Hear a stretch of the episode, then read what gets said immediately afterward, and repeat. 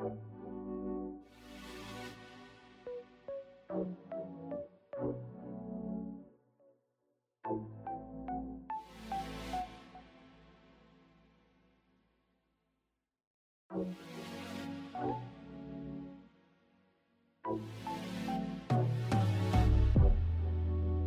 点久没有录音了，突然有点不知道前面应该讲什么。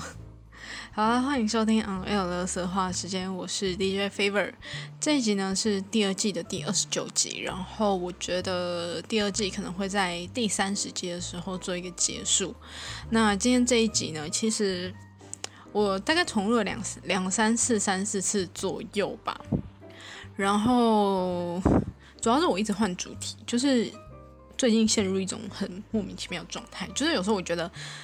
我在写脚本的时候，会觉得说啊。这这一集录这个一定超棒，然后我实际录完之后觉得感好像还好，然后我又写了新的一集，我说我觉得这是一定一定 OK，然后录完就觉得好像也没有那么好，但是这一次它算是我临时安插出来的，不然我本来就真的要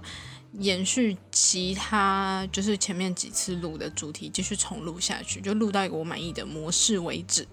但是呢，这个事情发生的有一点突然，所以我想说。呃，我也不知道讲出来的意义是什么，但我就是突然，我就是遇到这件事情，然后我很想要讲出来。主要是我自己觉得，我没有想过我会遇到这样子的事情吧，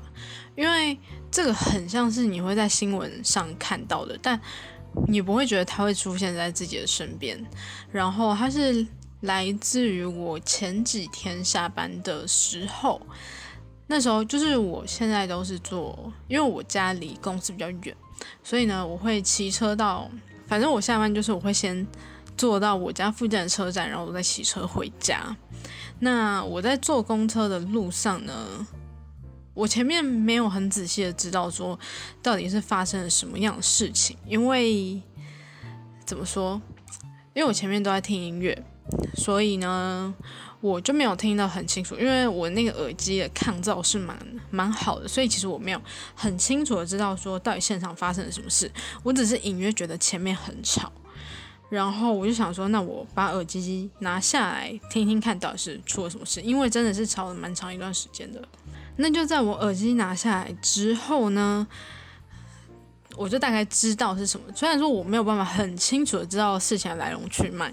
但我大概知道说主要是。博爱座上有一个老人，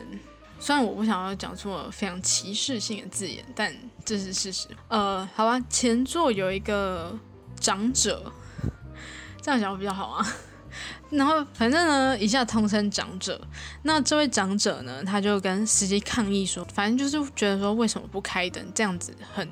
就是暗暗的不是很 OK，但可能他讲的比较激进一点，或者是他的口气比较差，所以有可能跟那个司机也不是很开心，所以他就有点跟他杠上的感觉，然后他就死不开灯，然后开始跟那个长者吵架，反正他们就吵得非常的激烈，甚至在停等红车呃停等红灯的过程中，司机还有呃走到他的位置前面，就是试图想要跟他吵架。我觉得那位长者他就是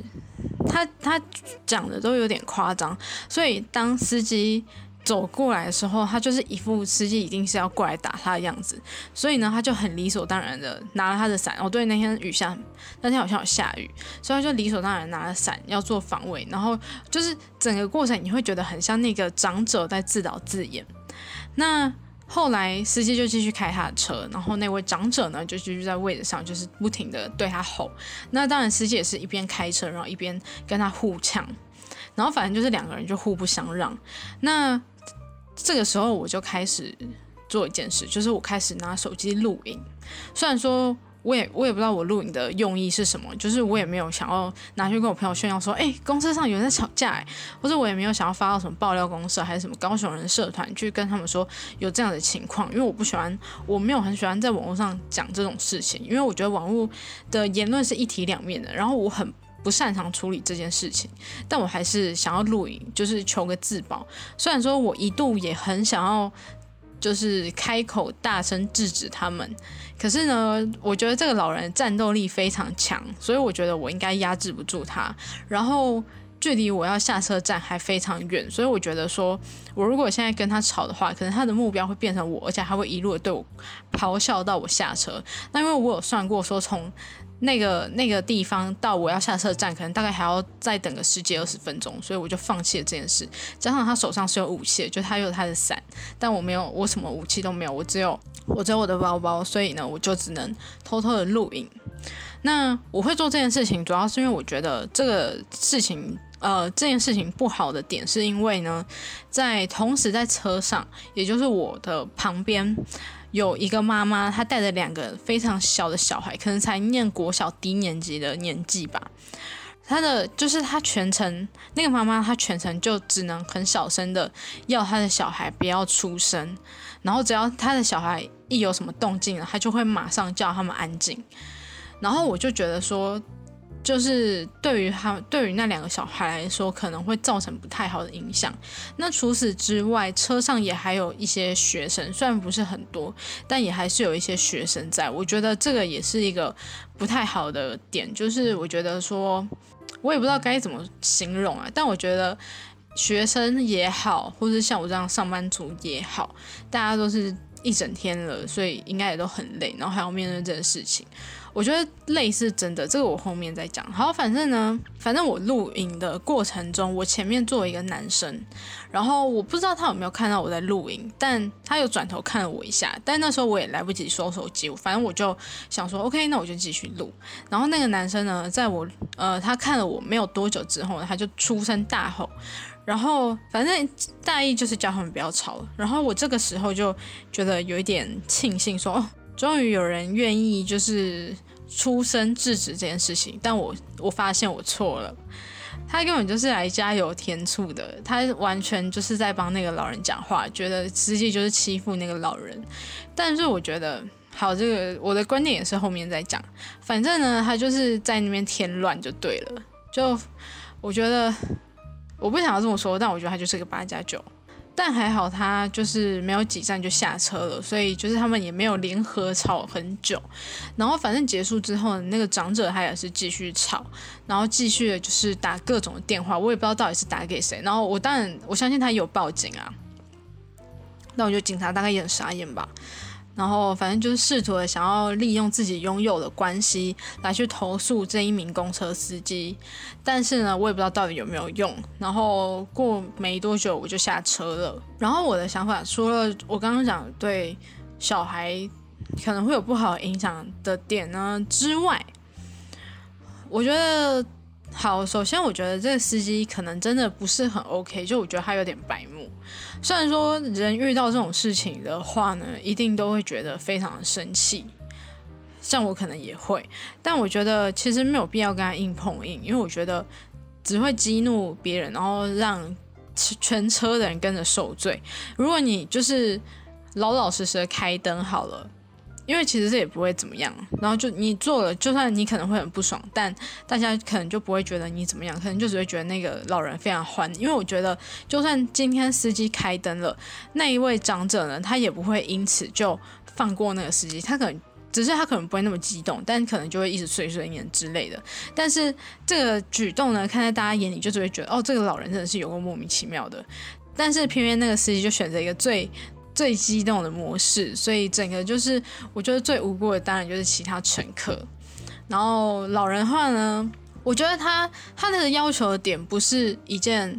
不合理的要求，因为他的开灯的点主要是觉得说在暗暗的地方走路很有可能会受伤。其实我觉得这也是一个值得考虑的点，但是我觉得他真的是有点太激动了，而且呢，我觉得。呃，我不知道该怎么说，因为后来后续有一些乘客上车，然后也是看起来是年纪偏大的那一种，就是我爸上、我机上之类的，然后他就是一直不断的跟他们说，哦，你看到那个司机他都不开灯，然后都不尊重老人什么的，可是他没有想到的是，他这个行为也不尊重其他的。乘客，因为其他乘客没有必要承受到他的脾气，而且我真的觉得今天这样子的人在这边大闹，就是我终于可以理解以前在新闻上看到什么什么叫人家让座不爱坐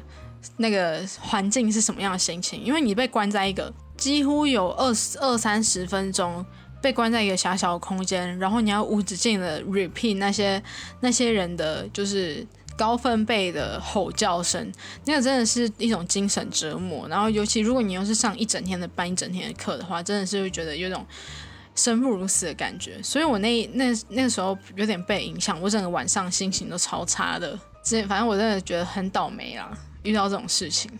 然后那个影片我后来我也没有再看，因为我就觉得就就这样吧。我只是发了一篇脸书，然后表达我的不满。但我觉得这也没有什么用，这就纯发泄。我唯一后悔的点是我其实当下一直在盘算，说我可能下车前或者快到站，就是差几站的时候，我可能会想要出声制止他，但我还是没有这么做，就是觉得我有点俗啦。然后下车之后，我一直很后悔，我觉得我应该吼回去的。唉。但也没办法，就就这样吧。然后后来我有跟我朋友抱怨，不过我朋友就安慰我说：“哎呀，没事啦，反正反正那种人他就也剩没几年了，他的人生也剩没几年了，就让他还吧。”我想说，好吧，那就这样吧。我觉得尊重老人不是一个做不到的事情。如果是我的话，我也我不是一个不尊重老人的人，但我觉得这个这种人不值得尊重。然后我觉得那个八加九就是。乱入的一个存在，就是啊傻眼。再来呢，就是我前阵子在高雄点这个粉丝专业的 IG 上面看到了，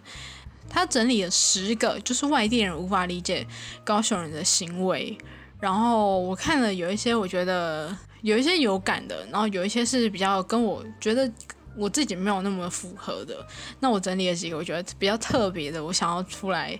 讨论讨论。然后不知道大家的感觉是怎么样。第一个是出门买水这一点，就是他讲的可能是很多高雄人会去买，比如说买矿泉水，买那种大桶水，或者是买那种呃加去加水站，然后载水，然后再买回家自己煮。然后很多人会觉得这个行为是非常无法理解，因为可能我不确定，但也许北部就是有。可能有装滤水器，所以他们可能是可以直接直接喝，然后是或者是反正就是应该说，可能他们就直接用家家里的那种自来水，然后就直接比如说煮沸啊，直接干嘛就可以直接喝。但高雄就不行，高雄就一定要出去买水。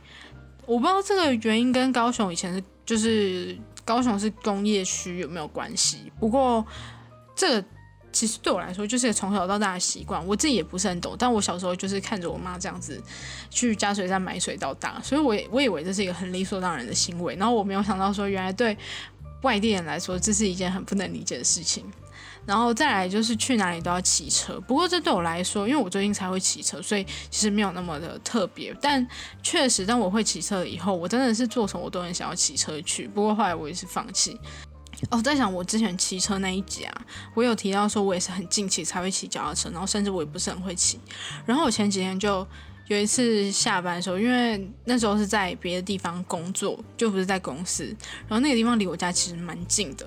本来我是要走路回家，可是实在是有点累，然后那时候又很热，我觉得走路回去我应该死掉，就是可能也是要走个二十分钟吧。所以呢，我就从那边那。就是借了一台 U bike，然后直接骑回我家。其实我一开始有点害怕，因为我真的没有骑上路过，我都只有骑那种脚踏车道，就是观光景点会有那一种。然后其他顶多就在家附近试骑，而且距离我上一次骑脚踏车应该也是一年多前的事情了。所以其实我在骑之前我是有点害怕的，但因为我实在是不想要走路回家，然后我又觉得坐车回家的话。那个要花比较多钱，因为 U bike 的话可能才五块，就是想要省一点点钱。虽然说只有一点点，但我还是想说，OK，我就试着骑看看，反正那条路上应该也不会有太多的车跟人，所以我慢慢骑应该没差。然后自从那之后，我也是不管做什么，我都觉得说，我要不要骑脚踏车去算了，反正才五块，就是这种想法。然后我明天要出去，以往的话呢，我都会去公，就是我是要坐捷运的，可是我家附近没有捷运站，我一定要坐公车。到某一站之后，我再转捷运。那我，然后我今天就想说，哎，我明天要出去，那我要不要直接骑脚踏车骑到捷运站算了？真的都是这种感觉。然后我可以理解的点是，以前几年前吧，我朋友他去台北实习，然后他也是觉得他也是觉得说，就是到家附近的那个超商都很想要骑车，然后可是到了台北就很不习惯。再来就是平常也在吃粽子，不瞒各位说，我今天的晚餐也是粽子。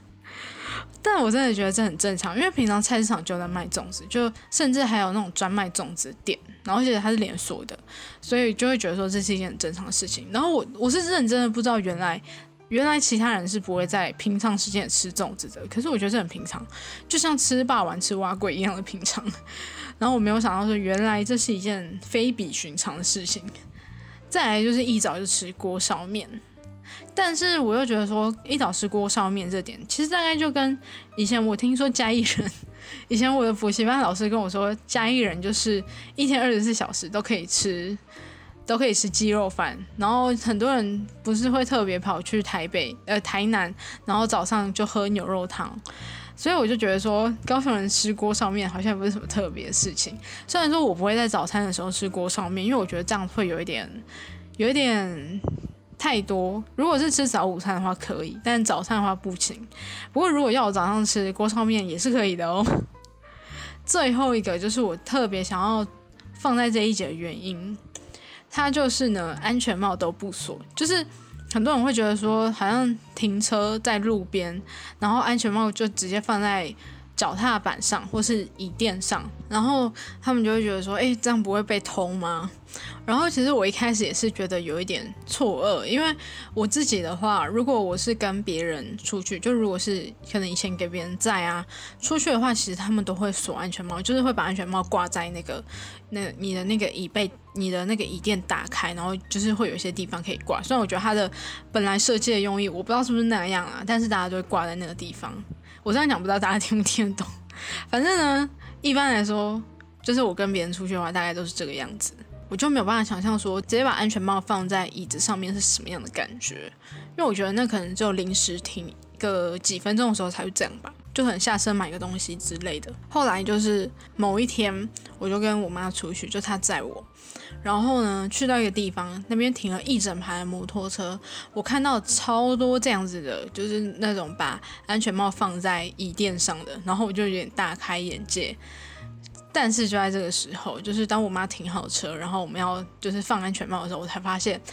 嗯，原来我们家也是这个样子的。唉，突然觉得我好像没有什么脸说别人。接下来有点小小严肃一下。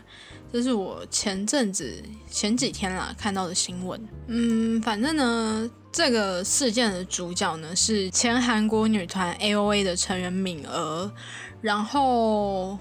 先前情提要一下好了，敏儿应该是在去年还是前年的时候退团的。那他在退团大概过了一阵子之后呢，他就爆出说，他其实长时间受他的前队友，也就是志明的霸凌，从练习生一路到出道后长达十年，就是一直到敏儿退团之后才停止这件事情。然后呢，也是让这件事情当时被传开，就是有点闹大。而且他在爆出这个事情的时候，其实也多次上传他的自残的照片，然后好像一直到今年的三月还是什么时候吧，他就开了直播。但是他在提这个霸凌事件的时候呢，他又提了一个说，他好像在国中还是高中的时候，曾经被一个应该是学长吧。就是算是被他性侵，他就反正他就讲这件事情，而且他甚至还说这位学长呢讲出来是大家都知道的人物，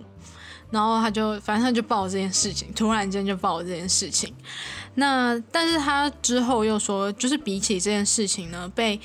前队友霸凌还是更加就是更加痛苦的一件事，然后反正这件事情当时也可能也闹了不小的风波吧。那一直到最近呢，应该是前几天，他在 IG 上发文说，他固定都会去一间精神科看诊。在这段期间呢，就是他遇到了一位护理师，然后态度就一直对他非常不友善、不耐烦。但不过我觉得他的意思应该不是在针对他，可能是他觉得说这个护理师。就是他的性格就是这样，他就是可能会对病人大小声、不耐烦之类的。反正呢，就是让敏儿质疑，说这个护理师他是不是有资格能够为精神病患服务？但是这个文章一发出来呢，就被网友嘲讽说他是在作秀，觉得他小题大做，甚至觉得说他做这就是他发这一篇文只是想要博同情。我觉得可能也是出乎他的意料之外，就是他可能也没有想到说会接接收到这样子的回复。呃，在应该是同一天的凌晨吧，他又发出了他割腕的照片，然后那片呃那张图是蛮血腥的。那他就说呢，他已经看了精神科超过十年了，然后他就觉得说，为什么他会变成这个样子？然后他就反击那些网友说，你们想要以我的身份来过看看吗？甚至觉得说这些人到底懂什么之类的，然后就是反正吓坏不少人。这张这张图在台湾的一些论坛或者是。就是我朋友他们也有在脸书上面，脸书啊，或是 IG 都有看到，就是我认识的人有贴这一类的文章。反正多半都是觉得很可怕，或者是觉得说，觉得他很有问题，或者觉得说他应该要好好的去接受治疗之类的。可是我觉得没有人，就是我看到的是这些啊，但我不知道，我觉得好像没有人站在他的角度思考过这个问题。嗯，我不知道该怎么说诶，但我只是觉得说，他竟然会变成这样子，我觉得一定不是偶然。首先，他在学期间遭到学长性侵，当偶像期间又遭到霸凌，可是现在呢，他想要抒发一些他的情绪的时候，却又要被网友嘲讽。然后，当他发出了自残照片之后呢，大家却只会用一种。呃，觉得很恐怖，然后觉得说他干嘛这样吓人的心态去看待，可是应该要去思考说，为什么他会今天他会这么做？为什么他因为这样子就会刺激到做出这样子的事情？可是我觉得，我在我看到的这些讨论当中，没有人做出这样子的事情，多半就只是觉得他这样子很不 OK，可是没有去思考说，没有去思考说他不 OK 的点是什么。然后我觉得，我觉得这是有点可惜的，因为反而会让我觉得说，很多网友抱着一种看戏的心态。虽然说我们没有办法改变现况，更何况我只是一个台湾的台湾的小网友，我甚至什么都不是。或许我在这边讨论一点意义都没有，但是我只是觉得说，我应该说，既然会发生这样的事情，代表他是有发出求救讯号的。如果大家一面用无视或者是轻视的态度去看的话，就很有可能会。衍生出更严重的悲剧也说不定，甚至有很多人他在离开这个世界的时候是没有任何征兆的，好比说，呃，去年离开的像三浦春马，或者是下一年的中炫，这些都是有可能的。可是我觉得好像大家永远都学不乖，呃，看到一个明星、一个公众人物，因为。心理的一些毛病，然后离开了这个世界的时候呢，大家第一时间都会觉得啊，好难过。可是如果是今天他是一个活着的人，然后他开始发表他难过点，大家就觉得说，你不要出来讨牌，你为什么这样子？就会觉得很奇怪。难道他今天要死了，你才会愿意可怜他吗？所以我会觉得说，如果反正如果你身边有这样子的人，或者是你看到有这样子的公众人物，大家真的是不要抱着一种看戏的心态，或者是不要抱着这一种。你干嘛要这么这么厌世的那种心情？因为我觉得，基本上他今天还愿意发出求救讯号，就代表说他是希望被拯救的。他虽然可能逃拍的很严重，觉得很可能真的非常的严重，但我相信这个人这样的人，他们不会是在无病呻吟。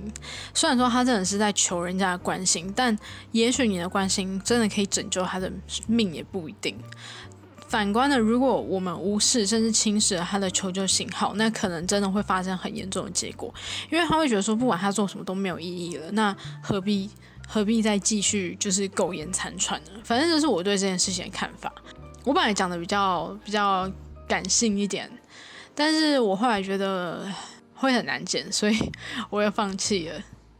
然后最后一个是我这两天看到的新闻，也是闹得蛮大的一件事情，反正就是。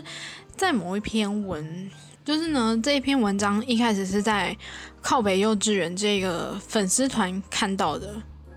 然后呢，这一篇投稿呢，他是写说，今天接小朋友的时候，发现老师的手臂有刺青，虽然是说穿衣服盖得住，但举手还是会看得出来。请问家长们对老师有刺青这件事情会很介意吗？因为据我所知，老师的身上还是有其他刺青，只是被衣服遮住，不是一眼就能看出来的那种。反正呢，大意就是他觉得说，呃，幼稚园的老师有刺青，觉得。很不 OK 这样子，那如果只是这样子就算了，因为其实底下还是有蛮多正面的讨论。当他被变成新闻报道的时候，情况就有点不太一样了。然后我找了一些，我截了一些我觉得比较扯一点的新闻留言，就是我有时候看到会觉得说，到底为什么会有人留这种言的言论？可是我后来又觉得，可能也是有点道理在吧。反正呢，这一篇这个人的留言，他说。老师这职业很特殊，因为他服务的对象对他的信任感极高。大家试想一下，当你家小孩要去刺青，你在阻止他的时候，他说了一句：“老师身上有刺青，我为什么不可以？”今天是国高中生的老师身上刺青也就算了，幼儿园老师身上有刺青，他教的都还是都是还很。都是还根本懵懂无知，还在摸索世界的小小孩。这年纪的孩子，身体自主权的概念还没完全成熟。他如果觉得很好看，自己在身上画一画，还去画别人家小朋友，阿不就还好？刺青的工具是专业的工具，孩子有他应该接触的文化。有些次文化还是晚一点再跟孩子们见面吧。重点在于年龄，而不是刺青这件事本身好坏。身为幼儿园老师，我是觉得，如果小范围刺青能遮就遮一遮吧。如果整只手臂连同全身都刺青的那种，就真的很不妥。其实他还有其他更更加的，就是更偏激的留言，但我没有截到。但还有其他的留言。比如说，像是虽然刺青是艺术，但不要太大，毕竟还是要注意别人的观感。还有有些刺青有黑社会的特殊意涵，那不是艺术，雇主要注意一下，以免惹上麻烦。幼儿园老师有刺青，是否该问问幼儿机器家长？万一孩子被吓到怎么办？如果家长一定要换老师或转去别间，那幼儿园园长会怎么决定雇佣关系呢？很多事不是我喜欢就可以的，甚呃，至于用艺术贴片，能撑几周是。很好的选择，但反正我看到的时候，我就是觉得有一点不太能理解，因为我觉得这件事情就代表说，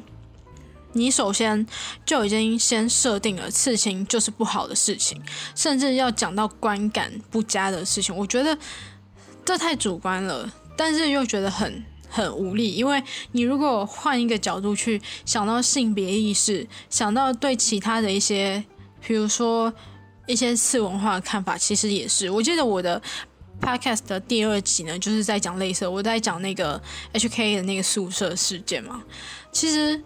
这个是社会上是真的存在非常非常多这样子的人，并不是说他们是错的，因为可能以前的呃以前他们的思想，就是以前的风气，或者在造就说会造就说他们的思想被定型成这个样子。但是我觉得。现在的社会不一样了，即便说你有着比较以前的一些想法，但我觉得你也可以去接受看看全新不一样的、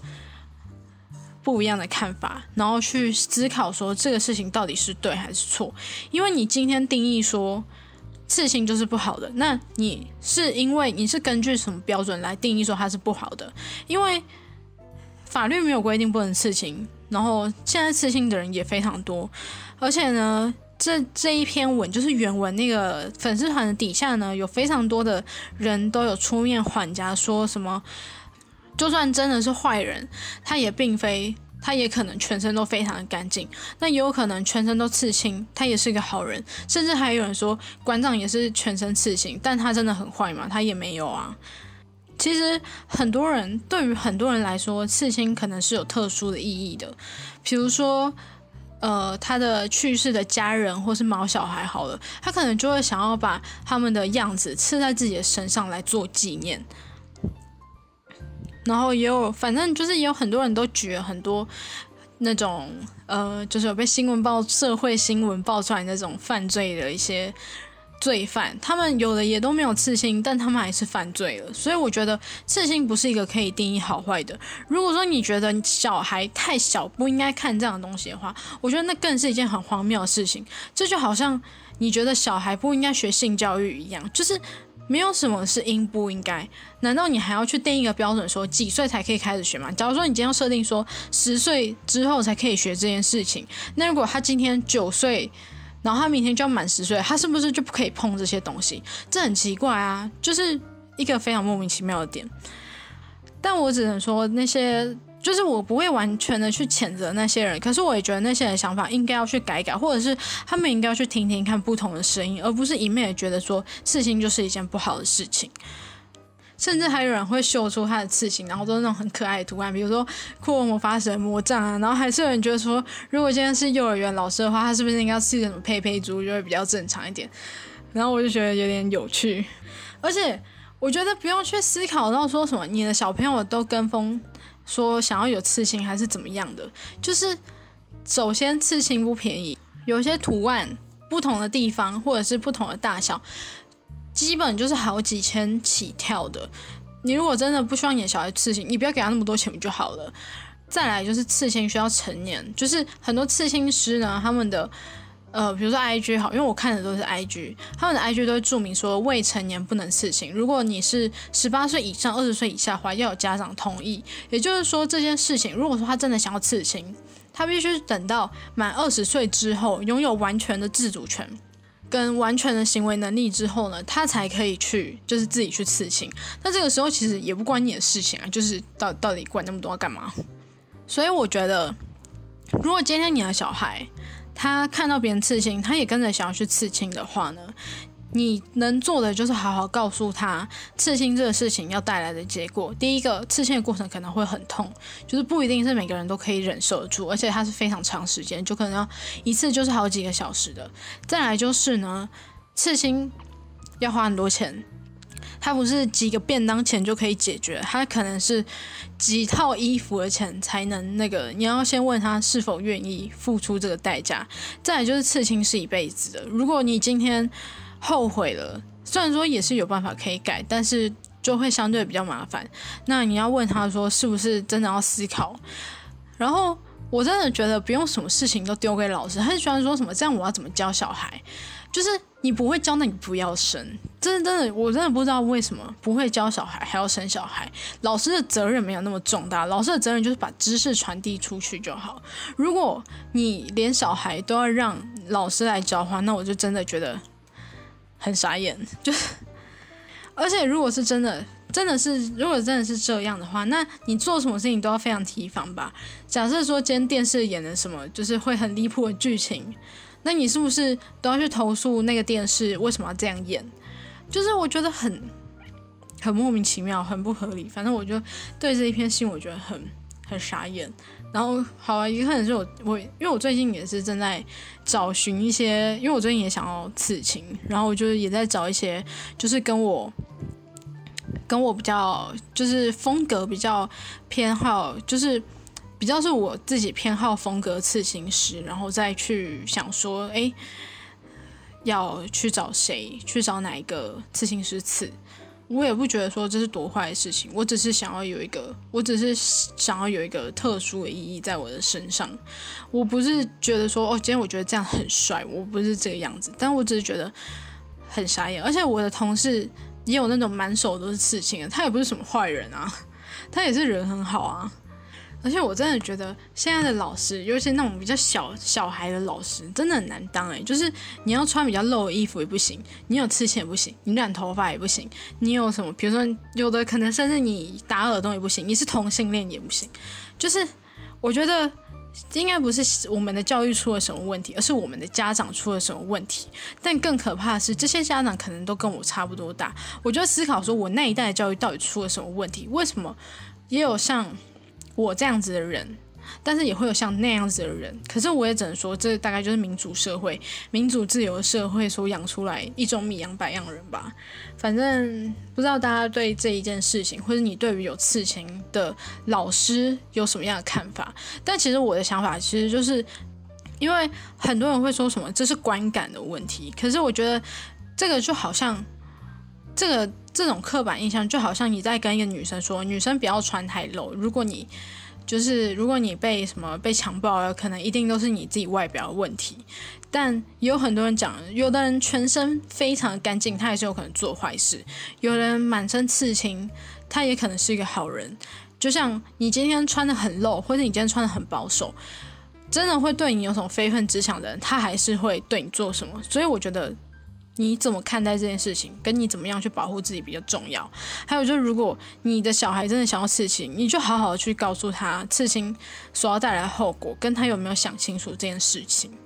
就希望家长都可以好好的。虽然说可能很多人不是在一个做好准备的情况下才成为家长的，但我觉得不是说说一句你也还在学着怎么当父母就可以这样子做这种。嗯，我不知道该怎么，反正我就是觉得，既然你都跟小孩一样，都还在学习怎么做一个，就是小孩在学习怎么做人，你在学习怎么做一个家长，那就是大家互相学习，然后去多看看不一样的事物，然后去思考说怎么样对自己才是正确。何况你比小孩还要有行为能力，你们可以自己判断说什么才是正确，而不是盲目的从你的既定印象跟你的。你的经验跟你的既定印象去看待一件事情，甚至是一个人，反正这是我大概的想法。那今天这集就到这边。好，最后讲轻松一点的，好了。不知道大家有没有一种，就是你买了一样新的东西，你就会很想要一直用，一直用，一直用。就是比如说我，我可能刚买了一个化妆品，